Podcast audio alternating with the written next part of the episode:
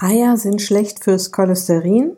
In dieser Episode möchte ich dir zeigen, welche Laborwerte wichtig sind, worauf du achten kannst und welchen Einfluss Eier wirklich auf deinen Cholesterinspiegel haben.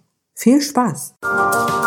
Herzlich willkommen in der Podcast-Show Once a Week, deinem wöchentlichen Fokus auf Ernährung, Biorhythmus, Bewegung und Achtsamkeit.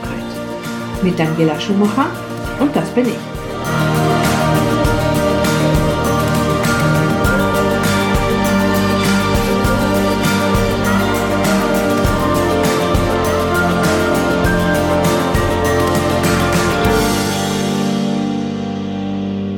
Ja, und bevor es mit dieser wirklich wieder sehr spannenden Episode losgeht, möchte ich dich nochmal auf meine funkelnagelneue, mit viel Herzblut konzipierte Zuckerwürfelliste hinweisen. 88 ganz normale Lebensmittel, die dir täglich die Figur versauen, habe ich dir in dieser Liste aufgeführt. Und zwar so, dass du dir das ganz schnell zusammenrechnen kannst, auf wie viel Zuckerwürfel du am Tag kommst und dir gleich auch noch ein Zuckerbarometer oder ein Zuckerrad ähm, dazu so dass du mit einem Blick sehen kannst, wo du da stehst mit deinem Zuckerkonsum. Und was jetzt ganz wichtig ist und was natürlich extrem hilft, auf einen Blick auch siehst, welche Zuckerbomben du vielleicht ganz leicht weglassen kannst, ähm, weil die dir gar nicht so wichtig sind, ja, und damit extrem und nachhaltig am Zuckerrädchen drehen kannst. Den Link findest du überall auf meiner Website. Ich werde ihn dir hier in die Show Notes packen. Ich werde ihn auf die Beitragsseite zu diesem Blog Podcast packen.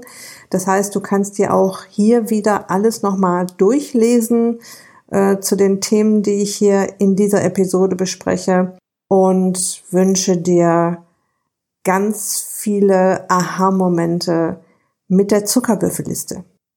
Okay, lass uns starten mit Teil 3. So langsam schließt sich ja der Kreis zu den Cholesterin-Episoden. Im ersten Teil haben wir uns angesehen, warum das Nahrungskolesterin nur einen eher geringen Einfluss auf den Cholesterinspiegel hat. Und wir haben uns angesehen, an welchen Stellen im Körper Cholesterin gebraucht wird. Und das war nicht wenig und ich habe auch nicht alles aufgeführt, aber das ist schon sehr beeindruckend zu sehen, wo überall Cholesterin im Körper gebraucht wird. Im zweiten Teil haben wir auseinandergebröselt, warum Cholesterin in gut und böse unterteilt wird.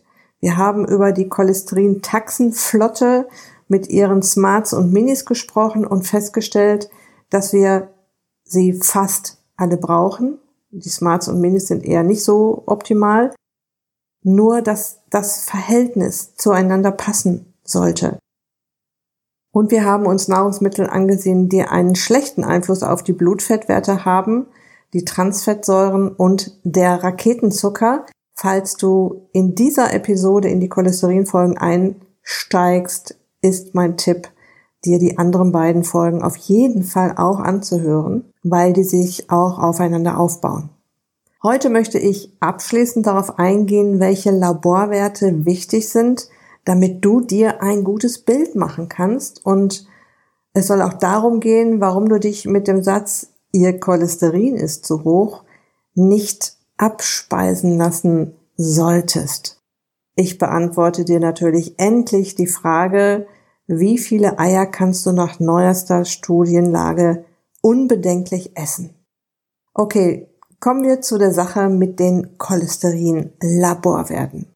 Lass uns zuerst mal schauen, was es dir nützt, wenn dir dein Arzt einen Gesamtcholesterinwert an den Kopf knallt. Also ein Wert, bei dem LDL, lass das lieber, und HDL, hab dich lieb, einfach addiert werden. Aus der letzten Episode weißt du schon, dass es auf das Verhältnis der beiden Cholesterin-Taxen LDL und HDL zueinander ankommt. Nochmal zur Erinnerung. LDL verteilt Cholesterin von der Leber aus überall hin, wo es gebraucht wird und HDL sammelt überschüssiges Cholesterin wieder ein. Ja, jetzt bist du ja schon etwas aufgeklärter und könntest zu deinem Arzt sagen, hallo lieber Arzt, ich brauche beide Werte, HDL und LDL. Geben Sie mir doch bitte eine Kopie der Laboranalyse, dann kannst du dir nämlich das Verhältnis der beiden zueinander ganz leicht ausrechnen und bekommst ein wirklich aussagekräftiges Bild. Meine Empfehlung ist, lass dir die Analyse deiner Blutwerte immer aushändigen. Sie stehen dir nämlich zu. Wir schauen uns das mal an einem konkreten Beispiel an. Nehmen wir mal an, du hast dir jetzt die LDL und HDL Werte geben lassen. Um das Verhältnis LDL zu HDL auszurechnen, teilst du die Zahl, die hinter dem LDL, lass das lieber, Wert steht, durch die Zahl, die hinter dem HDL, hab dich lieb, Wert steht. Du kannst das alles noch im Beitrag zu dieser Episode auch nachlesen, falls du jetzt unterwegs bist und dir das so nicht alles merken kannst. Also du teilst im Prinzip den höheren Wert, den normalerweise höheren Wert durch den niedrigeren Wert. Du hast zum Beispiel einen LDL-Wert von 180 und einen HDL-Wert von 60, teilst die 180 durch 60 und somit liegt das Verhältnis LDL zu HDL genau bei 3. So, stell dir jetzt eine Skala vor, die so aussieht. Du findest solche Skalen und Einteilungen übrigens auch im Netz. Wenn der Mensch gesund ist und es keine Risikofaktoren gibt, wie Übergewicht, hoher Blutdruck, Diabetes, Fettleber, wenig Bewegung, Rauchen, sollte der Wert bei 3,5 bis 4 liegen. Dazu verlinke ich dir noch eine Seite, da geht es um Prävention und Früherkennung von Arteriosklerose, wo ein Wert von unter 4 empfohlen wird. Liegen schon Schädigungen der Arterien vor oder gibt es weitere Risikofaktoren, sollte dieser Wert bei unter drei liegen und bei einer diagnostizierten Arteriosklerose unter zwei. In unserem Beispiel 180 durch 60 gleich drei bist du also im grünen Bereich, wenn du noch keine arteriellen Veränderungen hast. Und mein Tipp, Schau dir solch eine Grafik mal im Netz an. Ich verlinke sie dir, wie gesagt, in den Show Notes. Nochmal zurück zum Beispiel. Wir sind von einem LDL von 180 und einem HDL von 60 ausgegangen. Der Cholesterinwert liegt zusammenaddiert bei 240 Milligramm pro Deziliter. Das ist ein Grenzwert. 241 wäre schon drüber. Der Arzt würde mir die gelbe Karte zeigen. Mein Cholesterinwert lag bei meiner letzten Messung bei 280. Also 40 Punkte über dem Grenzwert für eine Person über 40 Jahre. Jetzt würde ein Arzt richtig Alarm schlagen. Sogar auf dem Laborzettel wird dieser Wert mit einem Pluszeichen für Achtung zu hoch angezeigt. Ich hatte allerdings einen HDL-Wert, also den Hab dich lieb-Wert von über 100 und ein LDL-Wert von 180. 180 geteilt durch 100 gleich 1,8. Mein guter HDL-Wert gleicht den in Anführungsstrichen schlechten LDL-Wert komplett aus. Und du erinnerst dich, HDL sammelt Cholesterin, also überschüssiges Cholesterin, wieder ein. Und davon habe ich eine ziemlich große Mannschaft im Blut, eine ziemlich große HDL-Taxenflotte. Und wie ich es geschafft habe, meinen HDL so nach oben zu beamen, ich habe da einen Verdacht, doch dazu später. Wenn wir das jetzt mal zusammenfassen, der Grenzwert ab 40 Lebensjahren liegt bei 240 Milligramm pro Deziliter. Liegt dein Grenzwert äh, zum Beispiel wie bei mir bei 280 Milligramm pro Deziliter, wird dir der Arzt eventuell sagen, das ist viel zu hoch, lassen Sie die Eier weg. Als aufgeklärter Patient weißt du jetzt aber schon, dass es wichtig ist, wie sich deine Taxenkolonnen zusammensetzen, wie viele HDL und LDL-Taxen es gibt. Und je nach Gesundheitszustand und Risikofaktoren kannst du dir jetzt ausrechnen, wo du da stehst und ja, lässt dir die HDL und LDL Werte von deinem Arzt geben. Und weißt du was? Du fragst dann auch gleich noch nach einem weiteren Laborwert, Vitamin D. Du erinnerst dich, im ersten Teil der Cholesterin-Episoden haben wir besprochen, dass Vitamin D wichtig ist, um Cholesterin abzubauen. Es gibt ein Enzym mit einem total komplizierten Namen, das gebraucht wird, um den Abbau von Cholesterin zu fördern. Und dieses Enzym braucht Vitamin D. Kein Vitamin D, kein gut funktionierender Cholesterinabbau. Du müsstest also den Arzt darum bitten, dir den Vitamin D-Wert bestimmen zu lassen. Er müsste dir also Blut abnehmen, die Probe einschicken und ein paar Tage später weißt du deinen äh, Vitamin D-Wert. Es gibt übrigens auch Testkits im Netz, die du bestellen kannst. Kann ich dir auch gerne verlinken, wo ich sowas bestellen würde oder auch schon bestellt habe. Das wird dir nach Hause geschickt. Du kannst ein bisschen Blut auf ein Stück Löschpapier tröpfeln lassen und nach ein paar Tagen hast du dann auch ein Ergebnis. Ist auch nicht viel teurer, als wenn du das beim Arzt machen würdest. Ich glaube, das ist ein Unterschied von fünf Euro.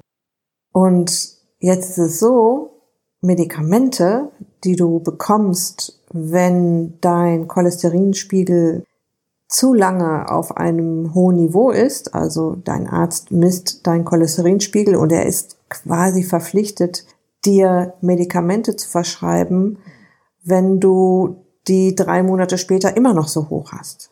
Und diese Statine bewirken, dass du weniger Cholesterin produzierst. Obwohl Cholesterin ja auch so wichtig ist an so vielen Stellen, auch irgendwie blöd, ne?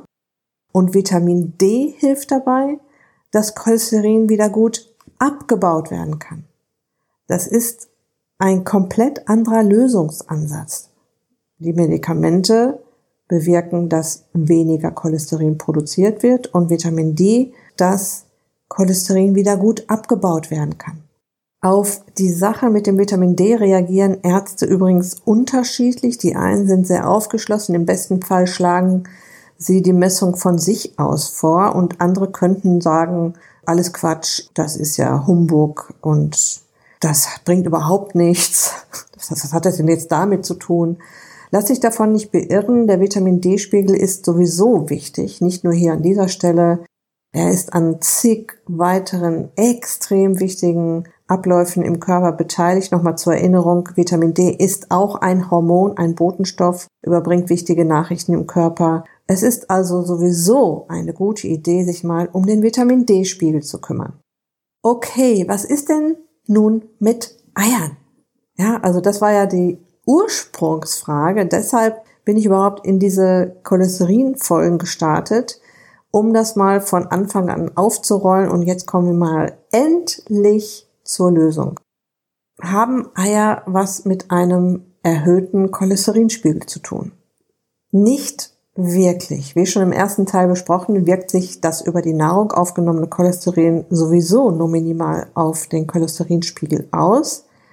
Es kann zu individuellen Schwankungen kommen, ja, aber das war es auch schon. Und noch ein Hinweis. Ein Blutbild ist immer nur ein Foto deines Blutes, eine Momentaufnahme.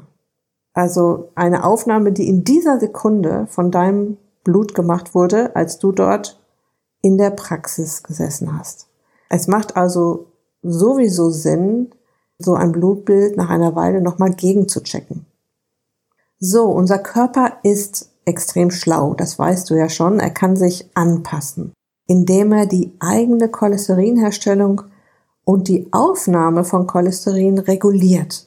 Und diese Mechanismen hängen auch von anderen Faktoren ab. Wenn es um unseren Körper geht, können wir nicht immer nach Schema F vorgehen.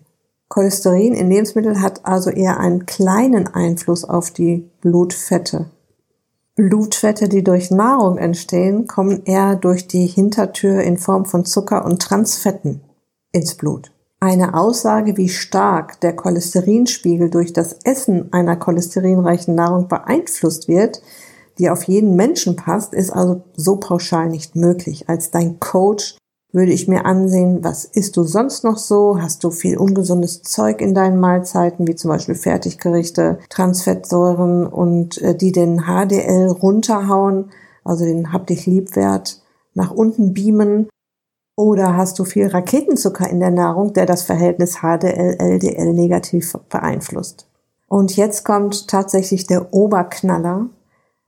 Eier erhöhen das gute Cholesterin. Nach einer wissenschaftlichen Studie, oder ich habe natürlich auch schon viel mehr Studien dazu gesehen, die ich dir im Beitrag zu dieser Episode verlinke, erhöhen Eier das HDL, das Hab dich lieb, das gute Cholesterin. Das ist doch der Hammer, oder? Eier erhöhen das Gesamtcholesterin. Ja, das stimmt. Das liegt aber daran, dass sie dafür sorgen, dass es mehr HDL-Taxen gibt. Also die Taxen, die das überschüssige Cholesterin wieder einsammeln. Diese Information musste ich auch erstmal sacken lassen, als ich die das erste Mal gehört habe. So, wenn es um den Kauf von Eiern geht, mal kurz am Rande. Ich empfehle Bio-Eier. Die kosten zwischen 38 und 40 Cent. Also am Preis kannst du quasi erkennen, ob du tatsächlich ein Bio-Ei vor dir hast. Sehr gerne als Bruderhahnei. Das heißt, du zahlst ungefähr 4 Cent pro Ei extra, um die Bruderhahn-Initiative zu unterstützen, die ich dir auch in den Shownotes verlinken werde. Da kannst du dich mal so ein bisschen umgucken, was die so machen. Ähm, diese Initiative sorgt dafür, dass männliche Küken nicht getötet werden und neben ihren Schwestern aufwachsen dürfen. Eier sind eine sehr gute Quelle für eine Vielzahl wichtiger Nährstoffe. Sie sind ein toller Eiweißlieferant und machen außerdem richtig schön satt. Ich denke, es gibt kaum ein vollkommeneres Lebensmittel als ein Ei. Und wenn ich jetzt mal aus meiner eigenen Erfahrung spreche, ich esse viele Eier und auch mal mehr als drei am Tag. Und mein Gesamtcholesterin ist hoch, ja, weil mein HDL durch die Decke geschossen ist. Ich führe das in meinem Fall auch auf den Eierkonsum zurück. Gemixt mit ein paar anderen Dingen, die das Verhältnis HDL, LDL im Einklang halten. Frische natürliche Nahrung, wenig Raketenzucker, das äh, Verhältnis HDL-LDL liegt bei mir bei 1,8, also weit unter dem Maximalwert von 4 bei einem gesunden Menschen. Ich möchte jetzt diese Episode zusammenfassen. Um deinen Cholesterinwert gut einschätzen zu können, brauchst du den HDL und den LDL-Wert. Und falls du es noch genauer wissen willst, auch den Ox-LDL, das oxidierte LDL, das wir in der zweiten Episode besprochen haben. Nahrung, die Cholesterin enthält, hat einen geringen Einfluss auf die Blutfettwerte, weil der Körper sich Cholesterin zu 90 Prozent selbst herstellt. Eier erhöhen nach neuesten wissenschaftlichen Erkenntnissen das HDL und eine Studie dazu findest du in den Show Notes. Du kannst das Verhältnis HDL zu LDL negativ beeinflussen, indem du Nahrung isst, die Transfettsäuren enthält. Hast du zu viel Raketenzucker in der Nahrung, führt die veränderte Zuckerkonzentration im Blut dazu, dass Arterien anfälliger für Plaque werden. Dort kann sich dann unter anderem Cholesterin ablagern. Das kommt aber nicht von den Eiern, sondern von Süßigkeiten, süßen Getränken, Kuchen, Schokolade plus all dem Zucker, der sonst noch in der Nahrung ist. Und bevor ich jetzt zum Ende komme, noch mein Fazit zu diesen drei Cholesterin-Episoden. Erstens, unser Körper ist auf Cholesterin angewiesen. Ja? Bevor ich etwas einnehme, was die Produktion verhindert, würde ich persönlich zuerst alles versuchen, den Abbau wieder zu fördern. Im ersten Teil habe ich kurz angerissen, dass Vitamin D hier eine entscheidende Rolle spielt. Das Enzym, das Cholesterin abbaut, ist auf Vitamin D angewiesen. Zweitens, nur 10% des Cholesterins, das im Körper herumschwirrt, kann über Nahrung aufgenommen werden. Habe ich gerade schon gesagt. Nochmal kleine Wiederholung. 90% produziert sich unser Körper selbst. Wenn es zu Ablagerungen in den Arterien kommt, haben weitere Risikofaktoren wie Übergewicht, Fettleber, wenig Bewegung, zu viel Zucker in der Nahrung Einfluss darauf. Drittens, Nahrung hat hintenrum Einfluss auf den Cholesterinspiegel.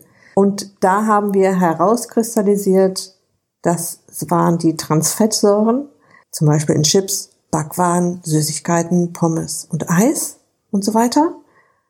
Sie haben einen negativen Einfluss auf das Verhältnis HDL zu LDL und die schnellen Kohlenhydrate oder der Raketenzucker in Chips, Backwaren, Süßigkeit, Pommes und Eis. Reduzierst du diese Lebensmittel, schlägst du mehrere Fliegen mit einer Klappe. Der Raketenzucker sorgt für ein ungünstiges Milieu im Blut, was die ähm, Arterienwände nicht so klasse finden. Und hier können jetzt Plaques beziehungsweise so kleine Mülldeponien entstehen. Und da ähm, haftet sich aber jetzt nicht nur Cholesterin an, sondern auch noch andere Dinge. Viertens, es gibt verschiedene Cholesterintaxen, zum Beispiel HDL und LDL. Beide haben ihre Daseinsberechtigung. Wichtig ist, dass sie in einem guten Verhältnis zueinander stehen, was dann wieder dafür sorgt, dass Cholesterin abgebaut werden kann. Und fünftens, neueste Studien haben gezeigt, dass Eier das gute HDL-Cholesterin erhöhen. Ich weiß, ich wiederhole hier einiges öfter, aber ich weiß auch aus Erfahrung, dass Wiederholung anschaulich macht und dass solche Mechanismen im Körper nicht immer so ganz leicht zu durchdringen sind. Und ich möchte, dass sich das alles in deinem Gehirn einpflanzt und du das nicht mehr vergisst, dass du dir dieses Cholesterin-Thema ganz besonders anschauen solltest, wenn dir jemand sagt, du darfst keine Eier mehr essen.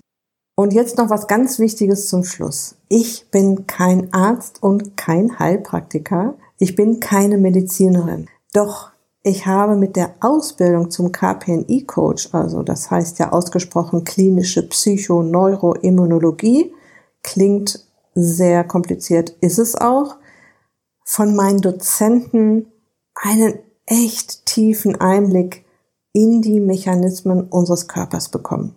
Und das hat mich aufmerksam gemacht und aufgerüttelt.